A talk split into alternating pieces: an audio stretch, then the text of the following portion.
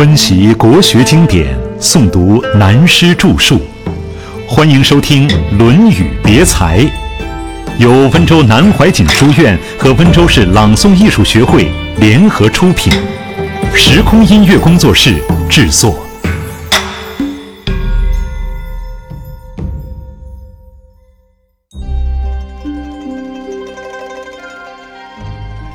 千里求官，只为财。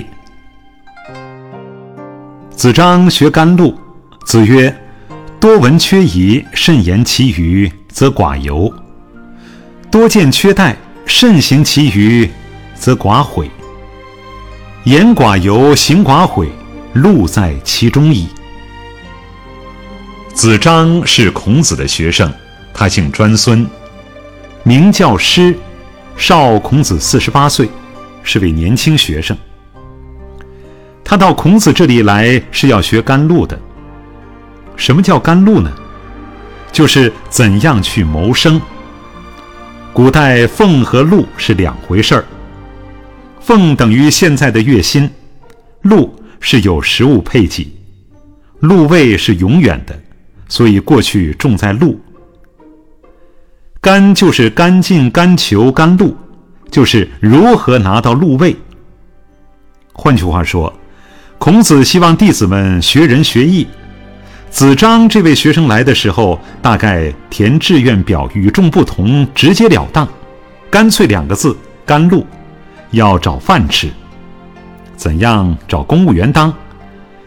但是孔老夫子没有气的把他撵出去，反而传授他一套办法，说：想做一个好干部，做一个良好的公务员，要知识渊博。以多听、多看、多经验，有怀疑不懂的地方则保留，缺就是保留，等着请教人家。讲话要谨慎，不要讲过分的话。本来不懂的事儿，不要吹上一大堆，好像自己全通，最后根本不通，这就丢人了。如不讲过分的话，不吹牛，就很少过错。多去看，多去经验。对有疑难问题，多采取保留的态度。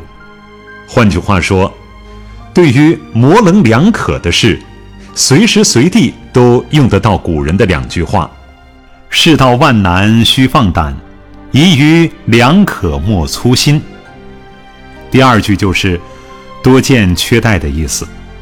这个时候要特别小心处理，不要有过分的行动，这样处事就少后悔。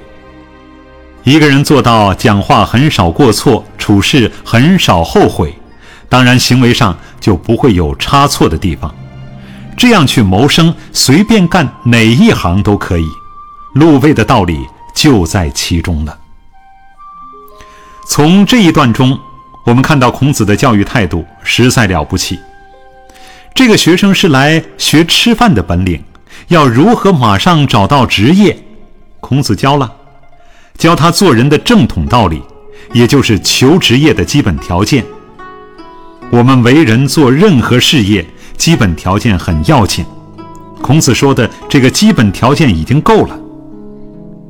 到这一节为止，上面都是讲为政中关于做人处事的部分，下面高峰突起，就正式讲到政治问题。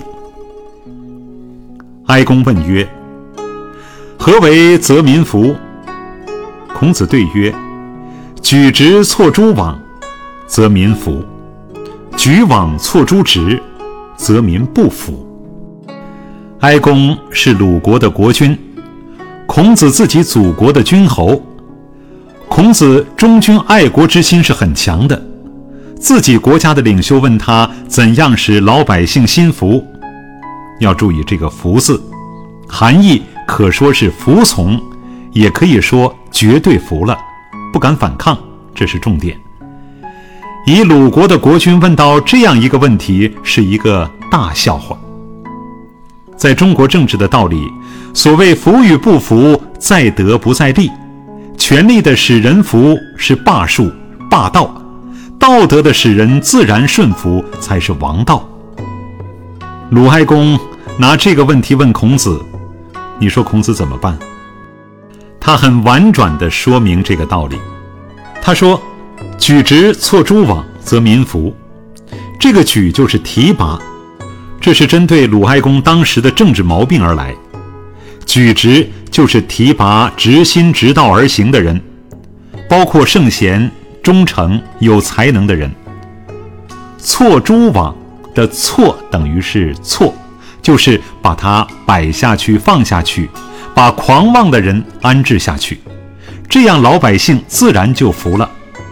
相反的，举枉错诸直，把狂妄的人提拔起来，或只用自己喜欢的人，而把好人打击下去，老百姓自然就不服了。这是谁都懂的道理。而孔子拿着人人都懂的话去告诉他，就好像说，当诸侯君王的人都不懂，未免太笨了。但人生经验告诉我们，一个人到了那个权位的情况就很难讲。譬如我们平时常会说，假如我做了某一位置的事，一定公正，但是真的到了那一天，就做不到绝对公正。人总会受人情的包围，例如人家送高帽子，明知是高帽子，仍然觉得蛮舒服的，这就是要命的心理了。所以，一个人能够做到公正廉明，真是一种最高的修养。像唐朝的历史中记载，武则天问武三思：“朝中谁是忠臣？”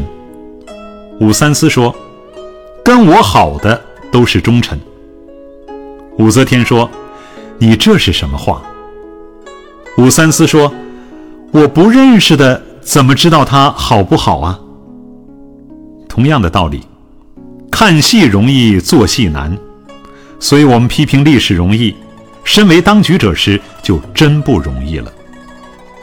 因此，我们知道孔子答复鲁哀公的话，虽然非常平淡，但最平淡的道理是最难做到的。下面接着是季康子的问话。我们曾经提到过，季家是鲁国的权臣，后来鲁国就是亡在他们手里。季康子问什么呢？季康子问：“使民敬忠以劝，如之何？”子曰：“临之以庄则敬，孝慈则忠，举善而教不能则劝。”使民，就是怎样使用群众的意思。在为政的道德上而言，这个动机就有问题。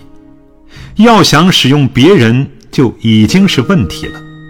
他还用了一个当时蛮流行的口头语：“敬啊，忠啊。”这些都是老子当时所骂的假仁假义。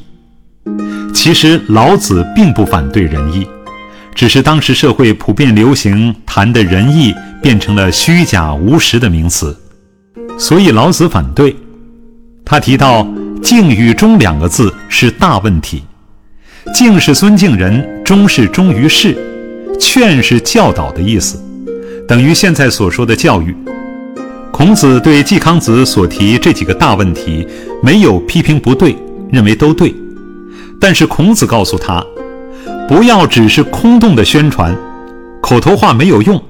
天下人的聪明相等，口头骗得了一时，骗不了永久。所以他告诉季康子，接近老百姓，内心要有真正的庄严情操，百姓对你自然就恭敬了。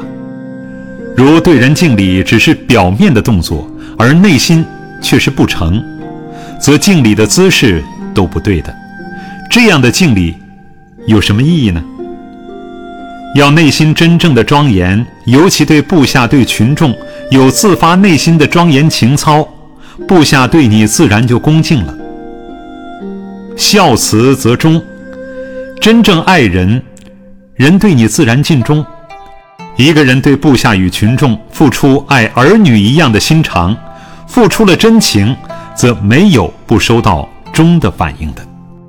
如果没有这种慈孝，光是劝导教化是没有用的。举善而教不能则劝，对善的奖励提倡，不做官样文章，诚恳的举善。